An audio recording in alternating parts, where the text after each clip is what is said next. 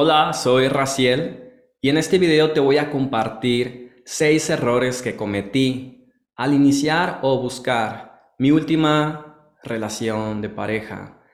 Y el objetivo de esto es ayudarte a evitar mucho dolor o sufrimiento innecesario y tal vez no solo a ti, sino también a la otra persona. Y justamente estoy haciendo esta serie de videos porque es una experiencia que acabo de vivir. No fue mi primer relación, evidentemente, pero sí la más reciente. De hecho, hace apenas un par de semanas que terminé mi última relación y ha sido un proceso muy doloroso, pero al mismo tiempo muy constructivo, de mucho aprendizaje y autoconocimiento. Así que, bueno, vamos a empezar de lleno con estos seis errores.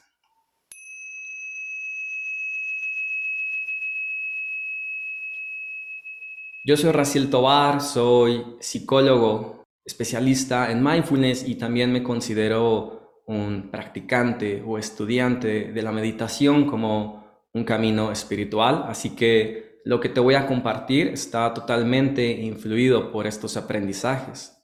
Te lo quiero compartir de una forma sincera, es decir, no como desde la visión del especialista, con una forma genuina, pero al mismo tiempo constructiva y llena de aprendizajes.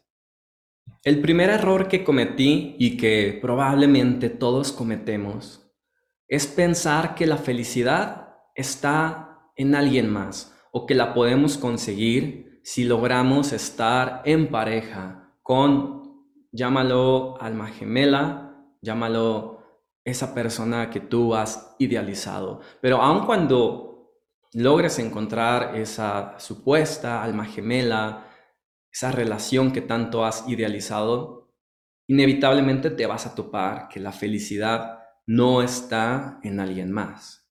Entonces, ¿cómo podemos evitar este error? En ningún momento esto significa que ya por eso no vamos a buscar una relación de pareja o que no vamos eh, a construir algo con con otra persona. Significa que tenemos que entender que la felicidad sí la podemos construir en conjunto con una persona. No es una regla, no es indispensable. Hay personas que deciden no vivir en pareja y está perfecto. Pero si tú decides empezar una relación de pareja, es muy diferente si tú tienes claridad que la felicidad va a venir debido a estas virtudes que la persona en conjunto te permite desarrollar. ¿Qué tipo de virtudes me refiero? Al ser alguien más generoso, ser alguien más atento, ser más amable, alguien que te permita entender distintos puntos de vista y que no eres la persona más importante del mundo porque ahora son dos o ahora son una familia. Entonces, la felicidad sí que la puedes eh, de alguna forma cultivar, desarrollar en pareja, pero nuevo no porque tu pareja te, te esté proveyendo esta felicidad, sino porque te permite, te da la oportunidad de que florezca en ti eh, tus mejores cualidades. Es un reto, es, saben, no es algo así como, bueno, ya tengo pareja, entonces ya puedo ser generoso porque paso y le compro algo o porque le pregunto cómo está, es mucho más profundo. Sí, va a haber muchas cosas que no nos van a gustar, que no nos van a agradar. Y son precisamente esos momentos lo que nos permite crecer como personas y, darnos cuenta que, que, esta felicidad al final es un entrenamiento mental, ¿sí? Como como meditador tengo muy claro que, es, o bueno, eso yo pensaba que lo tenía muy claro, la verdad es, que no, si no, no hubiera cometido este error, pero creo que al día de hoy sí me queda más claro que la felicidad viene de, de ir mejorando día con día tu mente, que sea más apacible, más generosa, más atenta, más amable.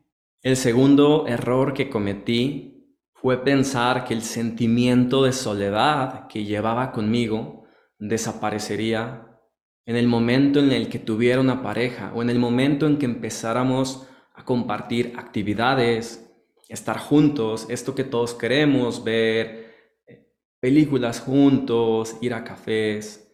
Y si puede desaparecer parcialmente, digamos, en la superficie, el sentimiento de, bueno, hoy, hoy no estuve solo, hoy salí con mi pareja, hice actividades.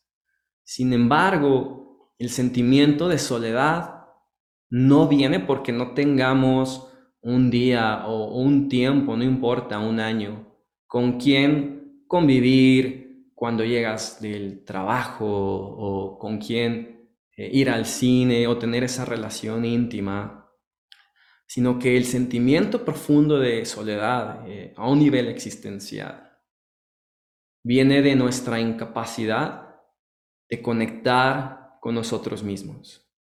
¿Y qué significa conectar con nosotros mismos? pues conocer y realizar nuestro propósito de vida. Porque es gracias a nuestro propósito de vida que podemos generar un sentimiento de contribución o espíritu de contribución para con el mundo.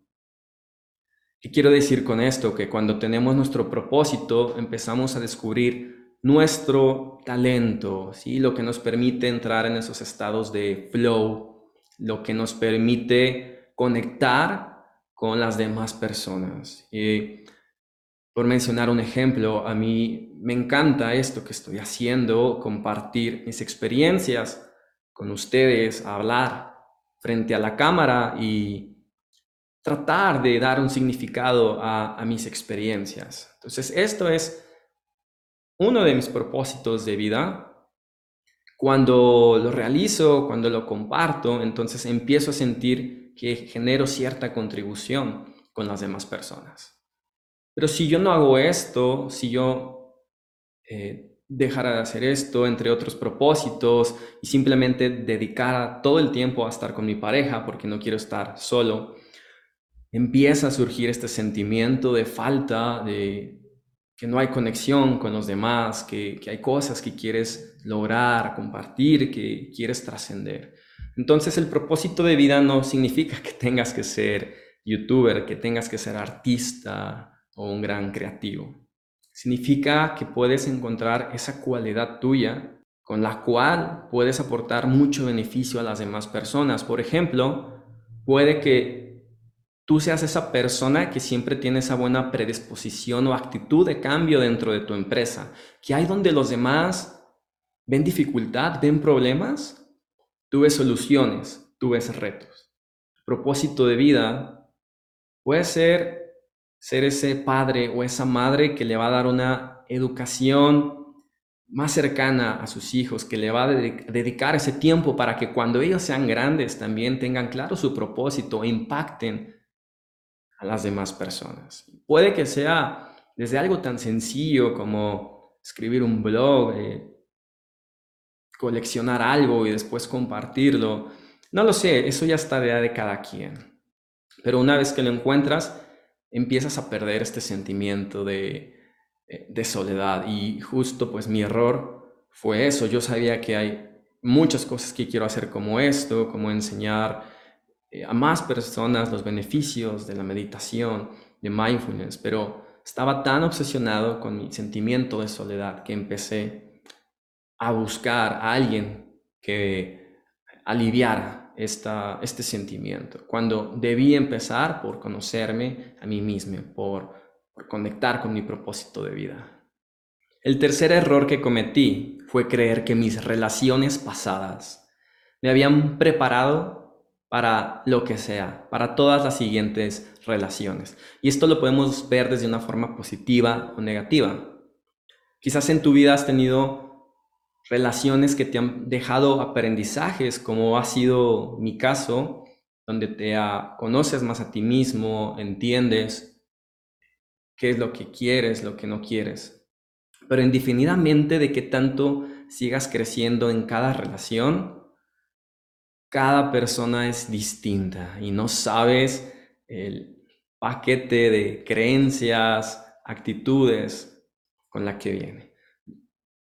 Esto fue a mí lo que me pasó. O sea, realmente eh, creo que en mi relación anterior a esta última tuve mucho, mucho aprendizaje.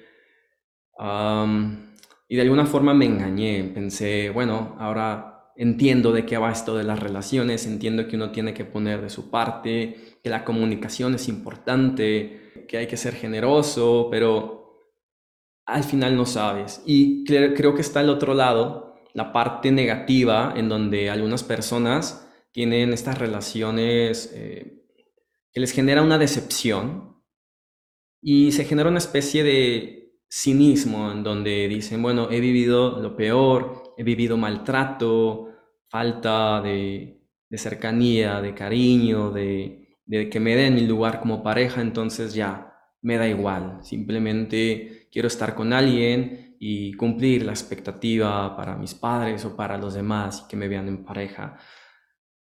Evidentemente esto no te prepara para lo que sea, aun cuando lo hayas pasado mal, no sabes cuánto más mal lo puedes llegar a pasar por este tipo de, de actitud, de aferramiento. Y vamos a revisar mis notas. ¿Cómo podemos contrarrestar esto? Pues conociéndote a ti mismo. Sí, sé que suena trillado, pero me refiero al hecho de ser muy sincero con tus anhelos y tus limitaciones. ¿y?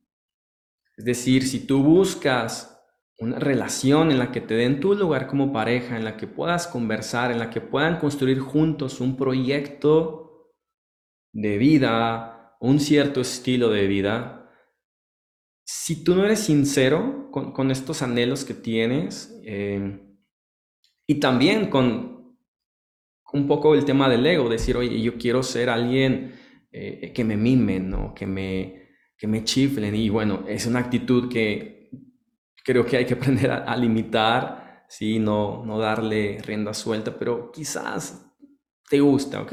Buscas esta atención de los demás. Entonces tendrás que ser muy sincero contigo y con la, con la otra persona, ¿sí? Entonces no porque hayas tenido cierto tipo de relaciones ya eh, vas a obtener esto. Y también reconocer tus limitaciones. O sea, por limitación me refiero a quizás entender que eres alguien que no puede tal vez eh, tolerar un estilo de vida eh, de incertidumbre. ¿no? Quizás tu pareja no tiene un trabajo estable y te genera mucha incertidumbre. Quizás tu pareja no está emocionalmente estable y tú piensas que porque ya has pasado otras relaciones difíciles, estás listo, lista. No, entonces hay que reconocer estas limitaciones. El cuarto punto está también conectado con el anterior y tiene que ver con creer que una buena actitud y comunicación garantizan el éxito de la relación. Creo que es quizás el punto más romántico. Y no me refiero a romántico de relación de pareja, sino de idealización y yo soy muy romántico en estos ambos aspectos y, este fue mi error.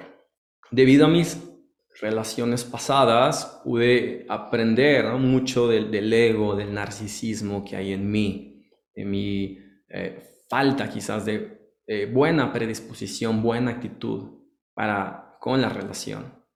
Entonces en esta última relación dije, bueno, voy a poner lo mejor de mí, voy a tratar de que haya una buena comunicación, siempre que surja un problema lo voy a tratar de mencionar, preguntar a la otra persona si, si está bien, pero de nuevo, eh, o sea, esto no garantiza el éxito. Creo que una buena actitud no significa que siempre vamos a estar sonriendo, que siempre vamos... Eh, a estar buscando lo mejor para que la relación en ningún momento sufra eh, los eh, problemas normales que tiene que quedarse en la relación. O sea, creo que la buena actitud viene de aceptar que las cosas no pueden funcionar en algún punto. Y no es ser pesimista, sino es entender pues la impermanencia, que todas las cosas cambian momento a momento, nuestras mentes, las relaciones, la forma en que vemos y nos ve nuestra pareja y que las cosas son interdependientes y dependen de causas y condiciones, Entonces está muy bien llegar con una buena actitud, una buena predisposición, pero eso no garantiza el éxito, porque tú no puedes controlar ni con la mejor actitud del mundo todas las causas y condiciones que se necesitan reunir para que dos personas coincidan en, espacio-tiempo y en proyecto de vida. Entonces, en resumen, es eh, aceptar que las cosas no pueden funcionar. El quinto error que cometí es no ser honesto por miedo a no cumplir una expectativa. Y les platico una anécdota rápido. Al inicio de mi última relación, cuando eh, en las primeras citas, esta persona, eh, o yo le pregunto qué busca en una persona y me dice que una de las cosas que busca es seguridad, que esta persona sea segura de sí misma, que muestre confianza. Eh, y en ese momento yo pienso, yo soy una persona súper insegura, eh, súper insegura en el aspecto de la relación de pareja y creo que debía haberlo comentado en ese momento, pero claro, me ganó el miedo a no cumplir la expectativa, a, que no se diera la relación, pero tal vez hubiera sido lo mejor, o tal vez esta persona al al yo compartirle de forma sincera, bueno, hubiera tenido otro tipo de aproximación eh, conmigo, muy, distinto, ¿no? Pero pues yo fui creando también una imagen de, de mí que no es la real. Y el problema de esto es que después tienes que seguir creando, sosteniendo esta expectativa, esta imagen irreal tuya, hasta que en algún punto explotas y es lo que me pasó. En, algún tiempo tuve que decirle a mi pareja lo inseguro que me sentía, las, dudas que tenía y como muchas actitudes de, ella eh, me hacían mucho eh, eh, ruido. Y bueno, finalmente esta persona lo entendió, pero creo que al final es, es un shock también para, para esta persona. Y creo que este error se debe en gran parte o principalmente por el ego, un, narcisismo que todos cargamos en el que tratamos de vernos a nosotros como esa gran persona, como alguien eh, digno de la admiración de las demás personas, pero al final es meramente una, una ilusión creada por nuestro narcisismo que después nos va a producir mucho dolor. Muchas gracias por acompañarme hasta el final del video. Este es el primer video que hago como parte de este proyecto Diarios de un Meditador. Así que hay muchas cosas que puedo mejorar, por lo que te agradecería enormemente tu retroalimentación, que me compartas tus comentarios y también eh, los invito a suscribirse para que puedan ver la eh, segunda y tercera parte del video, de los errores durante la relación, eh, cómo superar un, duelo una vez que termina la relación. Y si te interesa tener una charla eh, orientativa o una eh, sesión terapéutica uno a uno conmigo, también voy a dejar ligas en la descripción para que puedan contactar conmigo. Y también pues los invito a visitar mis sitios web, mindfulacademy.com.mx, donde pueden ver algunos de mis cursos de meditación, eh, meditaciones guiadas y mucha otra información. Yo soy Raciel Tobar y nos vemos en el próximo video.